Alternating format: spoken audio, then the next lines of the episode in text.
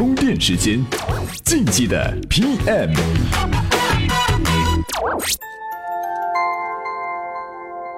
干成了才叫事儿，伟大的都是熬出来的。大家好，欢迎收听竞技的 PM。二月十八号凌晨五点，Apple Pay 终于正式登陆中国。科技圈内，大家在兴致勃勃地讨论这个事儿。不过，Apple Pay 入华也让不少人神经紧张了起来。朋友圈和各大新闻客户端上都充斥着这样或那样不看好它的文章和观点。当然，这里面不排除有些人在为某些第三方支付站台。那么，Apple Pay 到底是怎么一回事？同为移动支付，它真的和支付宝、微信支付井水不犯河水吗？Apple Pay 又将给苹果的生态建设带来哪些改变呢？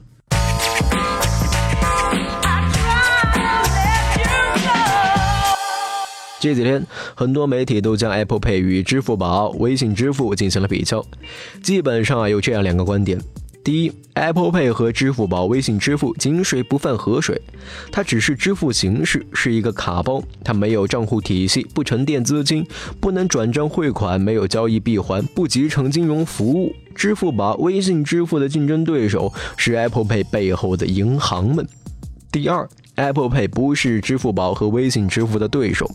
虽然 IDC 的数据显示，2015年苹果在中国智能手机的市场占有率较去年提升了百分之五十六，达到了百分之十三点四，但仍然位列第三。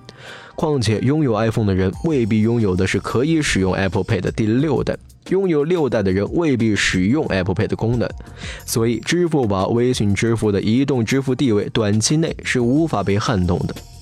Apple Pay 登陆中国，在国内科技圈是件大事儿。曾多次在公开场合抨击苹果生态封闭的乐视董事长兼 CEO 贾跃亭，也没放过这个机会。不久前，他发表了一篇长微博，针对 Apple Pay 大书己见。那他到底说了什么呢？充电贴士。Apple Pay 本身不是支付，只是把 iPhone 变成银行的一个通道，体验很爽。但苹果没有支付账户体系，只是借助和银行银联的合作，把手机变成一张虚拟卡，没有用户数据积累，没有交易闭环，不集成金融服务。这实际上是银行和微信、支付宝们的战争。苹果想联无抗曹，银行想草船借箭，应用场景有限，缺乏本地化运营能力。封闭的苹果决定了 Apple Pay 只能帮他卖 iPhone。没有增值。不过，被贾跃亭诟病的其实正是 Apple Pay 的优势。Apple Pay 因为简化的使用过程，变得更轻了。在线下，它直接通过 iPhone 或是 Apple Watch 支付。相比于支付宝和微信，它减少了一个从硬件到软件再通过软件支付的操作行为。科技进步让人变得越来越懒，人对过程的步骤忍耐度越来越低。支付的历史也是这样的，刷卡支付代替了现金支付，支付宝、微信支付又代替了刷卡，都是越来越简洁。那么在线上，Apple Pay 是不是就真的不具有优势了呢？也不尽然，Apple Pay 在刚上线的第一天就找到了不少的线上合作伙伴，比如唯品会、当当网、本来生活、聚美优品、美团、大众点评、携程旅游、去哪儿、中国国航、神州租车、易到用车等等等等。依靠苹果的影响力，陆续还会有更多的产品接入，所以消费平台肯定不是 Apple Pay 的发展障碍。另外，线上支付的时候，支付宝和微信支付的第三方特性会成为自身的限制。支付宝、微信支付的在线支付在于便捷，起码比使用电子银行便捷。但因为支付宝、微信支付，不管对于手机硬件、消费平台、银行来讲，都属于第三方。因此，不管从银行向账户转账、支付时跳转到软件支付、软件再确认支付，都得多一个步骤。从这点上来看，Apple Pay 并不是一个金融产品。从作用上看，它的产生是在简化消费者的消费过程。它对货币使用的升级是现金的电子化，正如它当初将实体音乐在 iTunes 进行电子化一样。可以打一个比方，解释它与支付宝、微信的不同。过去想读一本书，你要到书店购买，后来可以直接在当当网购买，坐等邮寄过来就好。再后来出现了 Kindle，你可以直接阅读电子书。支付宝、微信支付就是当当网的角色，而 Apple Pay 是 Kindle 的角色。或许将 Apple Pay 比喻成货币的电子化有些过于夸张，毕竟之前已经有信用卡完成了货币的电子化进程。尤其在中国，信用卡一直没有成为大家的主要消费工具，这也给支付宝、微信支付成长的机会。与其说 Apple Pay 与支付宝、微信支付竞争，还不如说它的竞争对手是谷歌钱包、三星 Pay。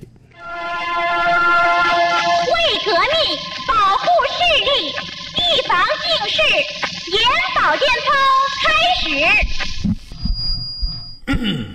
下面插播一则通知，插播一则紧急通知，插播一则需要讲三遍的紧急通知。充电学院的学员请注意了哈！充电学院的学员请注意了，学生会的社群已经开通，赶紧在微信公众号里点击相应的自定义菜单加入。赶紧在微信公众号里点击相应的自定义菜单加入。插播完毕。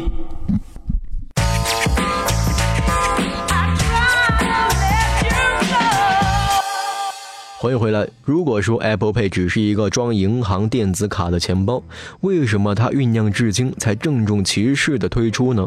受益者是银联各大银行，苹果费了很大力气为他人做嫁衣，岂不是看起来很蠢吗？苹果为什么要有 Apple Pay 呢？接下来我们就得说一说苹果的生态建设了。一直以来，苹果都很在意用户对产品的使用体验，它不在乎你通过这个产品干了什么，也不计划榨取你每一步操作的变现价值。Apple Pay 推出的也是这个逻辑，简化用户体验，保护用户隐私。